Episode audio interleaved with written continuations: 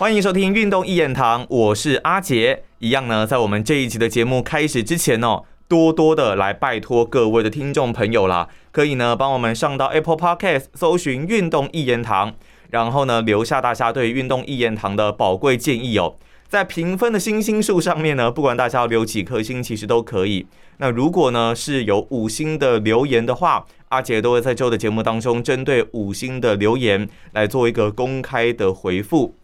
那我们在这期的节目呢，要准备开始来好好的聊一下这一届的东京奥运了。呃，这一届的东京奥运呢，当然是在经历了延期一年之后，才重新来开始这一届的奥运哦。说实在，这一次的延期呢，不管是对于主办方的日本，那还是说对于参赛的选手，还有整个日本国家的经济等等，都产生了相当大的一个影响。我昨天呢，有稍微再看一下资料方面呢，其实我发现。光这一次日本奥运延期一年，因为呢，他们有很多的商业合约，可能必须要重新的去谈。那场馆包括了一些住宿的地方，也都重新必须要安排。因为呢，有一些场馆延后一年的情况下，不一定在这一年之后还能够继续的来使用，都必须要重新安排。另外呢，在比赛的赛程方面，也都是要做一些重新的调整。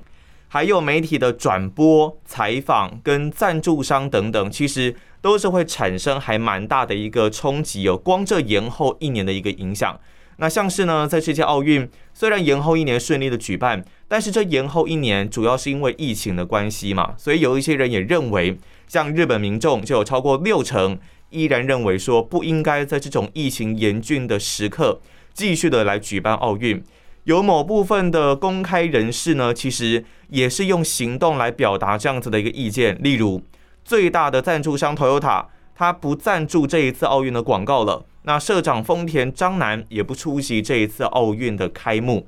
那如果以实际上的经济损失来估算呢，光是延期，日本年化的经济成长率至少是减少百分之零点八，损失可以达到六千四百零八亿的日币。我们要知道，其实日本在二零一三年获得了这一次奥运的主办权之后，其实他们是野心勃勃的，希望能够利用这一次的奥运，借由这一次的奥运主办，来让日本国家的经济在之前可能比较低迷的状态的情况下，重新的振兴，重新的复苏。但偏偏没有想到，真的是有点运气不佳啦，时运不济。一波的疫情呢，真的是让这一次的奥运蒙上了不少的变数跟阴影哦。那在选手面方面呢，其实当然延后一年，选手又老了一岁，也有一些人因为担心这一次的疫情不会选择来参赛。例如像是有一些国家就没有派代表，像是北韩啦、西非的几内亚啦。那像是在美国方面，十七岁很有名的网球小将 Coco Golf 也不打算来参加这一次的奥运。光是奥运比赛还没有开打呢，就有至少二十二位的选手因为染疫或是他的搭档选手染疫的情况下，没有办法来参加这一届的奥运，或是有一些人可能在日本检测呈现阳性反应哦，所以呢，他也没有办法来参加这一届的奥运。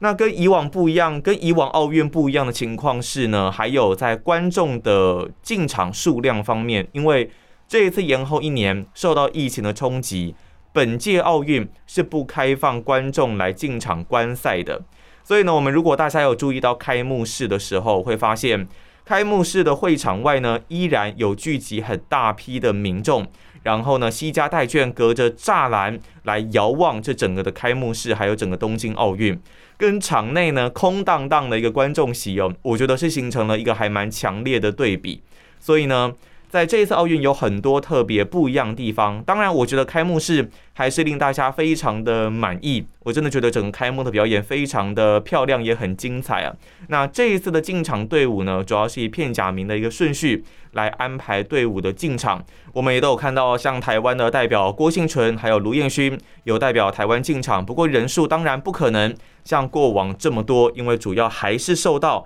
这一次影响奥运最大的疫情。所受到的一个冲击哦。好，那接下来呢，要准备来跟大家报告一下目前的一些重点的赛况哦。当然，我们呢会分为有台湾，然后还有中国部分的一个战况。当然，我们会先从台湾来开始哦。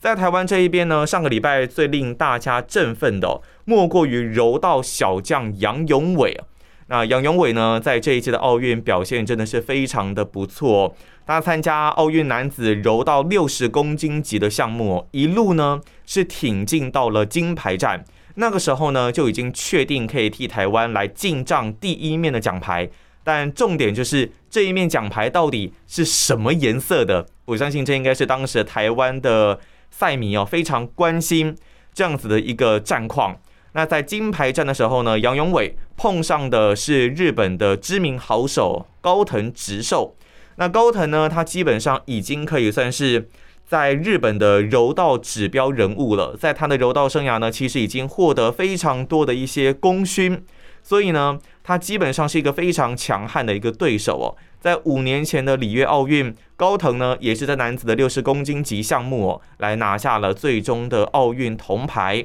那在今年四月份，二零二一年的四月份，也曾经跟杨永伟在亚洲跟大洋洲锦标赛的决赛碰头。那那个时候，就是由高藤直寿来拿下了胜利。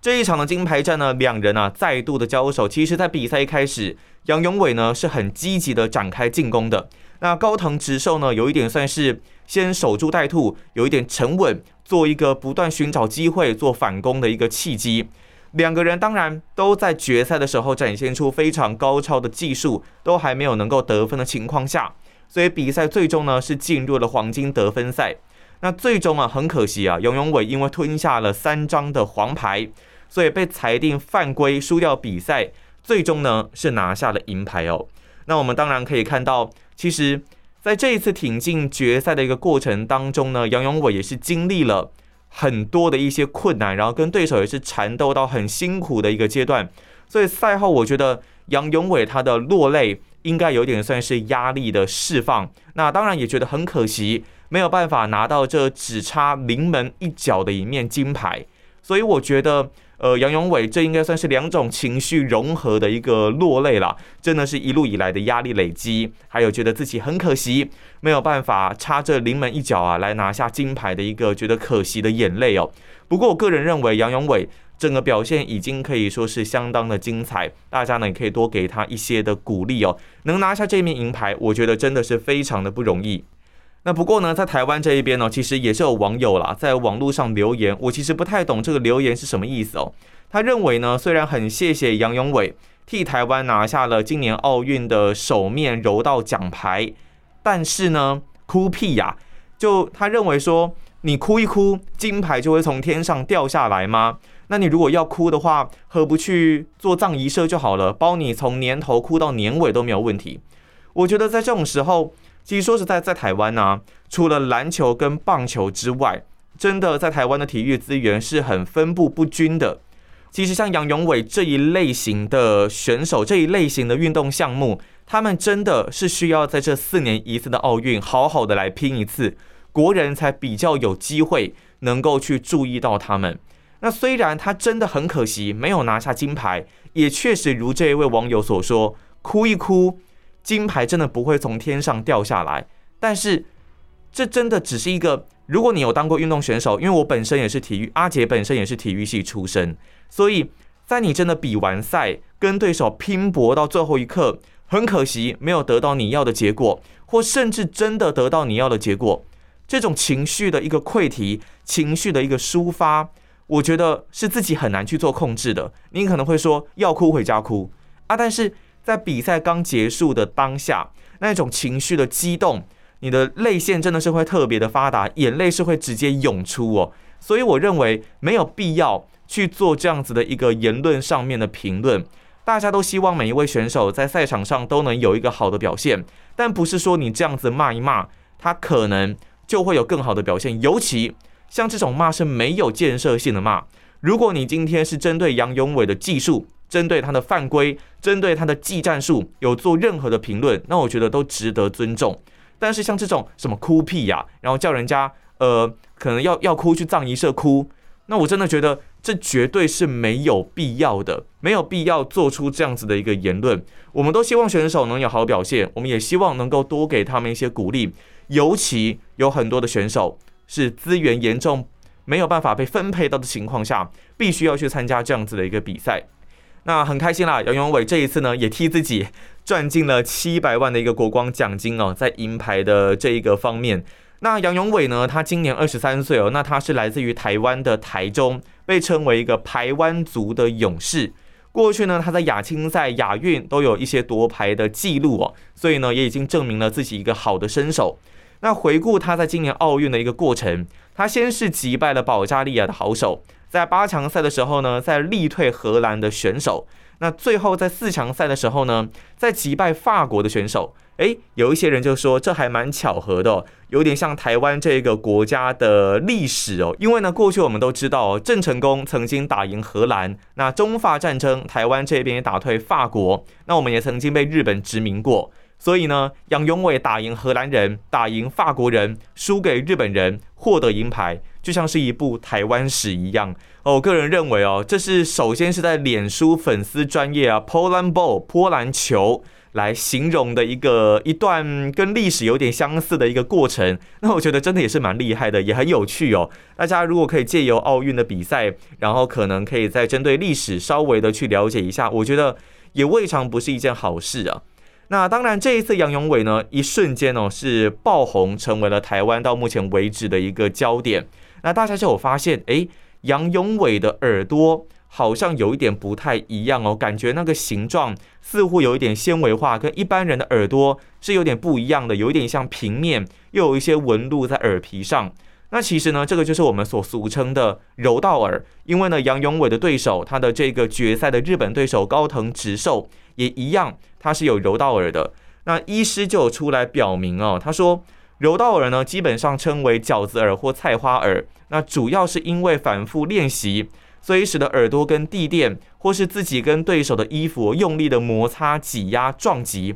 一再的反复持续进行这样子的一个过程，所以呢这个软组织会一直的出血、血肿，那如果难以消去的情况下呢，最后就很容易纤维化，你的耳朵就会容易变形。所以呢，基本上也有人开玩笑的说，你如果在路上啊看到有人的耳朵是类似这个样子的话，真的要小心一点，不要随随便便跟人家起冲突哦。对方呢可能是格斗或者是柔道的好手。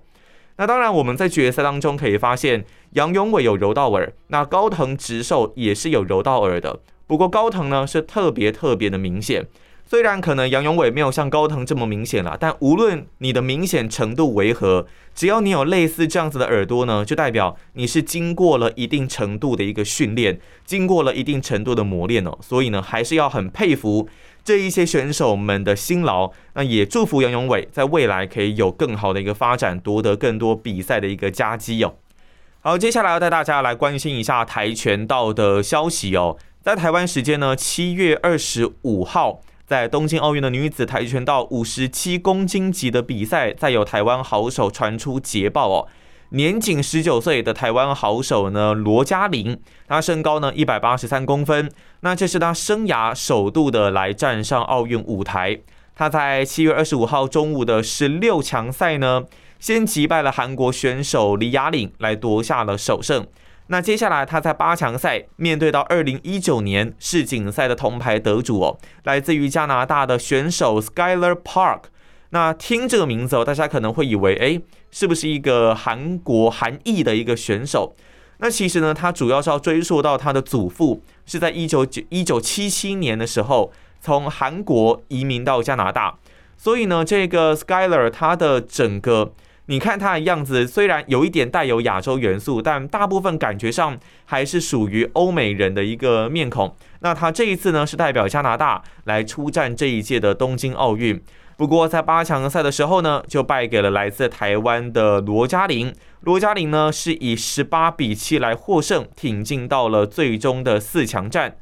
到了四强战的时候呢，罗嘉玲面对到的对手哦，是来自于美国的好手 Zolotich。那对到 Zolotich 呢？罗嘉玲第一回合就失掉了八分呢，所以最终很可惜以五比二十八落败，没有能够来挺进金牌战。那这位 Zolotich 他最终呢也是顺利的来拿下了金牌，他也成为在美国史上第一位来拿下女子跆拳道五十七公斤级项目金牌的选手。所以我觉得他也算是非常的不容易啊。在美国呢，你这些欧美人士要来从事像跆拳道啊这一类的运动，比较技巧性的，还有另外有可能像是羽球、桌球等等。人数都没有到这么的多，当然近几年是有改变的。一些亚裔的人士移民过去之后，也许有带来这些运动的蓬勃发展。但是其实要发展还是没有那么的简单。所以在这样的环境下来拿下最终的金牌，我觉得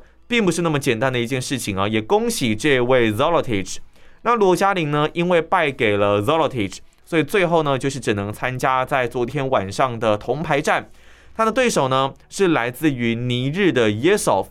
那在第一回合的时候，其实一开始两个人真的是有点打得难分难舍啊。不过在第一回合剩下四十五秒的时候，罗嘉玲呢先用一记的正拳攻击来获得了第一分。剩下四秒的时候呢，再拿下了两分。那到第二回合的时候呢，双方其实都没有办法能够再得分哦。所以那个时候，罗嘉玲已经是先取得三比零的一个领先优势。在第二回合结束的时候。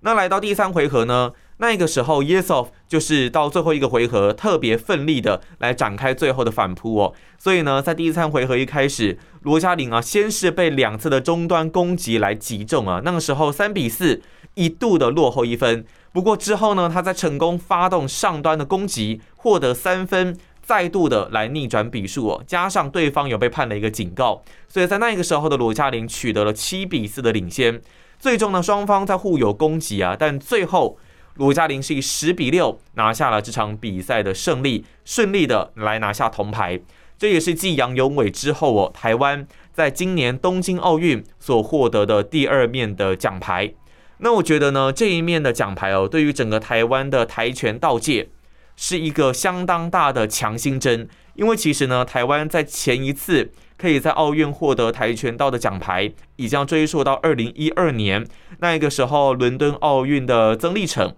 在隔了这么多年，隔了大概九年的时间之后，终于再度有女子选手能够在五十七公斤级夺牌。不要忘记啊，上一次里约奥运的时候，台湾的跆拳道是没有办法来获得奖牌的，所以这一次能够来拿下这一面奖牌，我觉得意义是相当的重大。过去呢，台湾在跆拳道项目上一直都是奖牌进账的一个主要项目，所以在上一届奥运却没有能够获得奖牌的一个情况下，大家对于整个跆拳道界是有一些质疑，甚至是希望他们能够去改变整个组训、整个领导阶层的一个方式的声音。那这一次，罗嘉玲终于是能够再替跆拳道拿下一面奖牌，我觉得意义是非常的不一样的。那尤其呢？在疫情冲击之下，这一次的奥运又跌跌撞撞，台湾的选手去参加也是跌跌撞撞。从开赛之前，包括了包机问题、住宿问题、饮食问题。那无论如何，用奖牌就是最能够让所有质疑他们的人闭上嘴巴一个最好的一个方式哦。那我觉得罗嘉玲呢，其实她也是一个很可爱的一个孩子哦，因为她其实也才十九岁而已。这一次的铜牌呢，她可以获得五百万元的国光奖金哦。但当然，罗嘉玲呢是相当的腼腆啦。在听到这个消息的时候呢，说他自己是完全没有想过这一个问题哦。他说真的还蛮意外的，因为比赛前呢没有预期会得到奖牌，那没有想到第一场就赢，接下来呢状况也是越来越好。虽然败给了美国选手 Zolotik，但是最后呢。还是可以来拿下至少这一面的铜牌，那也非常的恭喜罗嘉玲。我们也希望接下来的中华队选手能够继续的再创佳绩，替台湾呢进账更多的奖牌。接下来呢是网球方面的消息哦，当然在这一届的奥运网球的部分呢，台湾这一边有包括了像是张永然、张浩晴、詹家姐妹，不过呢他们在初赛的首场比赛就在首轮呢遭到了淘汰。那我觉得这一次呢，奥运的网球，台湾当中呢有很令我感动的一位选手，那当然就是台湾的一哥，也可以说是台湾网球代名词的卢彦勋。那卢彦勋呢，这已经是他生涯第五次来参加奥运了。他在这一次参加之前呢，就已经有先说，在这一次的奥运结束之后，就会正式的退休，结束自己的选手生涯。那在这一次奥运的首战呢，他面对到的是大会第四种子，来自于德国的好手 Alexander Zverev。过去呢，他的大满贯也是大家熟悉的一个面孔了。最终呢，卢彦勋非常可惜，一比六、三比六的落败，结束这一届个人的一个奥运赛程啊。那当然，这场比赛就如他在参加奥运之前所说，这也是他二十年职业网球生涯的最后一战。虽然呢，整个结果并不是那么的如意，但是呢，包括他自己，还有他的哥哥卢威儒，也都认为他们已经做了最大的努力，为自己的努力来感到骄傲哦。卢彦勋就说，其实呢，赛前并没有太多的一个情绪哦，就是把这场比赛。看作是一般的比赛，照自己的一个正常进度来做准备。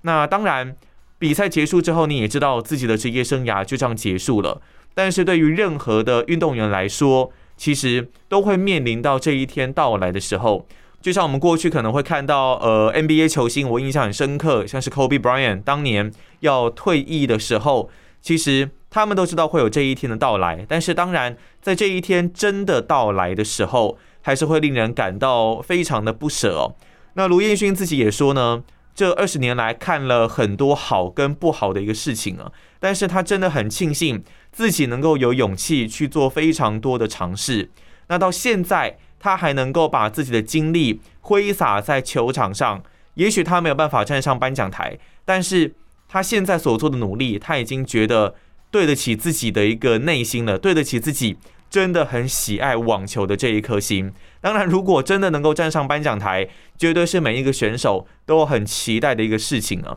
那卢彦勋呢？除了个人在台湾对于台湾的网球，我觉得真的是贡献卓越之外，他其实呢跟国际上很多的选手都维持非常良好的关系。例如像是之前这个塞尔维亚的球王 Novak Djokovic 就也有跟卢彦勋合照。那也恭喜他能够有这么一个出色的职业生涯。卢彦勋呢就有说，很多人都有恭喜他，那他就想问，诶，为什么要恭喜啊？是一种解脱的关系吗？这一些国际选手呢就说不是，是恭喜卢彦勋，他有一个非常出色的职业生涯，坚持了非常久的一个时间。你一位的运动员要能够打到拼到二十年，这真的不是一件非常容易的事情。不管你在过程当中成绩如何，当然你一定是有一定的水准。才能够持续维持这么久的一个职业运动员的生涯，所以能够达到二十年这么长的一个时间，就我们的内心来说，也真的是一定要来恭喜卢彦勋。那在这一次会选在这一届的奥运结束之后退休呢？卢彦勋也说，跟这一次的新冠肺炎的疫情绝对是有很大的一个关联哦。因为呢，其实这次的疫情呢，打乱了他的调整节奏。包括了他的年纪呀，还有他的身体状况，甚至他是必须可能要吃一些止痛药，或者是利用一些药物，才有办法来正常的一个出赛。那尤其呢，过去他的肩膀也是有开刀的，在有伤势以及随着常年征战伴随所带来的一些影响的情况下。最终选择来退役，然后有更多的时间来陪一陪他的家人，来尽他过去可能比较没有办法做到的一些事情。我觉得这也算是一件好事，也很替卢彦勋感到相当的开心哦。那当然，对于他自己这二十年的职业生涯来说呢，卢彦勋自己也说，绝对是没有遗憾了。他也对哥哥说呢，结束了，让两人真的都是眼眶泛泪哦。那连我们自己球迷。也都是看了觉得非常非常的感动，也非常的激昂哦。那当然呢，卢彦勋过去在国际的一些大满贯赛事上面呢，虽然并没有太过显著突出的一个成绩啊，但是以台湾选手在国际网坛上面的一个初赛的结果来说呢，我认为卢彦勋已经是达到了非常好的一个成绩哦。尤其呢，最令人印象深刻的是二零一零年。那个时候，在温布顿网球赛，他面对男单的第五号种子 Andy Roddick，两个人缠斗了五盘，最终卢彦勋呢，在这场五盘大战当中胜出啊，闯进了八强。那这场比赛，我相信不只是卢彦勋个人，也绝对会是球迷朋友相当印象深刻的一场比赛，也是令人热血激昂的一战呢。那他这也是个人在大满贯生涯单打的一个最佳纪录。过去的卢彦勋呢，生涯已经赢得二十九座的 ATP 挑战赛的单打冠军，是台湾史上最多男单冠军头衔的纪录保持人。所以呢，他在个人的一个赛场成就上，我觉得也值得大家的一个赞赏。那我相信，在他结束球员身份之后，未来一定也会用其他的一些方式，不管是可能参与整个网球协会的运作，或者是在其他的各个方面，都可以来帮助台湾的网坛。我们呢也是相当的期待。那无论如何，最终我们还是恭喜卢彦勋，在这二十年当中有很精彩的一个职业生涯，不留遗憾。接下来呢，我们要提的是一位来自中国的选手。那主要是因为呢，昨天我在看转播的时候，对这位选手真的是印象很深刻啦。他是来自于中国的举重选手李发斌，他在这一届的奥运会呢，参加的是举重男子六十一公斤级的项目。当然，李发斌呢，其实过去他就已经是很知名的举重选手。那在七月二十五号举重的这个比赛呢，他先以抓举一百四十一公斤，挺举一百七十二公斤。总成绩三百一十三公斤来夺得金牌，这也是呢中国队在这一次的东京奥运会上获得的第五面的金牌。那李发斌呢不只是拿下了金牌哦，他也创造了挺举，另外呢还有在总和方面都是奥运会纪录的一个成绩。那以他过去的一个战功呢，他是在一九九三年出生于福建的选手。包括了在二零一九年世锦赛的时候，其实他在那个时候呢，抓举、挺举跟总和三项也都是来拿下了冠军，而且呢，打破了总和跟抓举两项的世界纪录。所以呢，其实以过去的一个成绩来看，李发斌一直呢都是一个在整个举重界相当受到关注的一个选手。那尤其呢，在昨天的比赛，我印象蛮深刻的。他在有一次的挺举呢，是以金鸡独立的方式，应该是说他在最后完成整个举重动作的时候，因为平衡的关系啊，所以一度是有用单脚站立的情况。但就如同赛平老师所说，他真的是相当有经验的选手，利用这个金鸡独立呢，反而是让他找到了自己应该有的一个平衡点，最终也顺利的是完成了这一次的挺举。真的表现是非常的不错，所以呢也很恭喜李发斌来拿下了这一面的金牌。那另外呢，因为我个人也很关注篮球部分的一个比赛啊，尤其呢是由 NBA 球星所组成的美国队，能在这一届的奥运会创下了什么样的成绩，是非常的令人期待。不过呢，其实从他们热身赛首战败给了奈及利亚来看哦，这一届的美国队在整个磨合上，还有整个技战术上面的发挥。真的是还蛮令人担忧的。那在正式比赛的首战呢，他们在七月二十五号台湾时间七月二十五号面对的是法国队。面对法国队呢，其实法国队阵中不乏许多的 NBA 球星啊，那包括了像是我们都知道大扫把 Rudy Gobert，他是这一次在整个法国队当中啊坐镇禁区相当重要的一位球员。另外呢，还有像是 Fournier，以及呢他们还有 Nicolas Batum 这一些的选手。都是能够给法国队贡献战力的球员。那么，尤其弗尼尔整场比赛哦守美国队的主战球星 Kevin Durant，守的是非常的好，让 Durant 就十分进账。而且呢，Durant 还午饭哦。那美国队全场的命中率只有三成六，所以呢，在整个进攻上是并没有办法打开的，防守上也没有办法来有效的限制法国队。在比赛的过程当中呢，我们可以很明显的发现。美国队基本上还是维持他们过去一贯的传统，利用防守成功、高压性质的一些防守打一个快速的反击，因为他们的身高是不如整个法国队的。那法国队呢，在有阵地战的优势、团队身高的优势的一个情况下，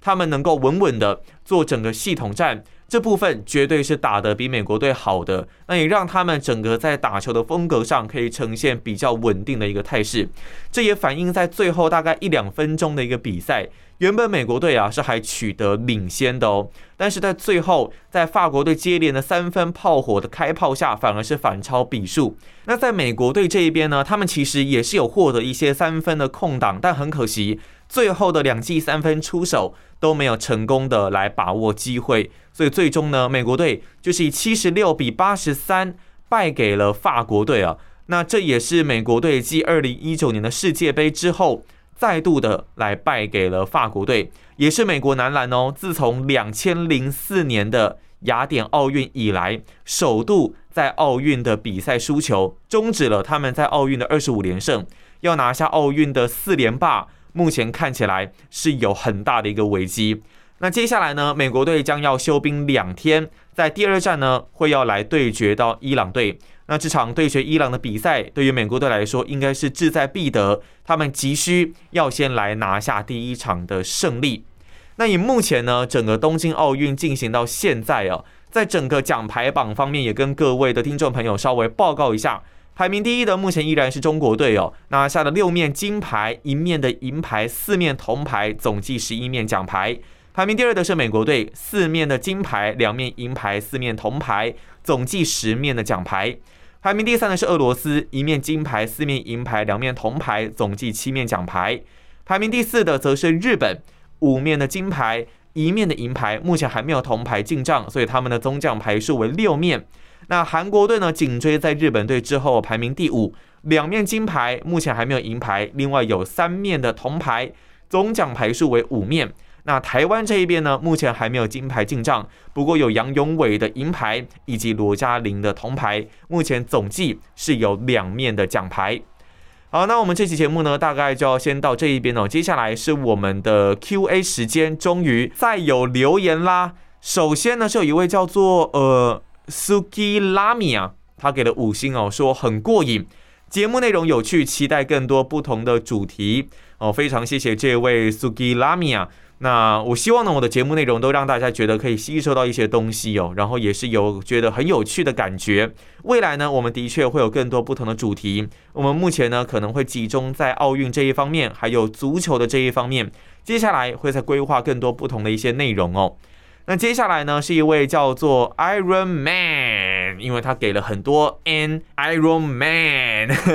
他给了五星的留言哦，说棒棒，拉斐尔超呛，我喜欢。哦，之前呢，在欧洲国家杯持续进行的时候哦，我们邀请到拉斐尔制作一个固定的单元——拉斐尔的足球机关枪。那最近呢，他应该算是休养生息了，稍微的让他休息一下。接下来呢，大概在八月底，应该会再次的来请他复出，继续的来跟我们来聊足球。那如果呢，你很想念拉斐尔的话，其实你可以上运动世界，视呢是视觉的视这个运动网站。它应该算是台湾首屈一指的运动网站哦。找到这个网站之后呢，你到足球的这个分页，然后呢就可以看到拉斐尔的足球文章。他的足球文章，我觉得真的是撰写的非常的专业，很值得大家去拜读一下。好，那当然呢，非常谢谢这位 Iron Man 的一个留言。那我们这期节目呢就到这边告个段落，我们就下一期节目再见喽，拜拜。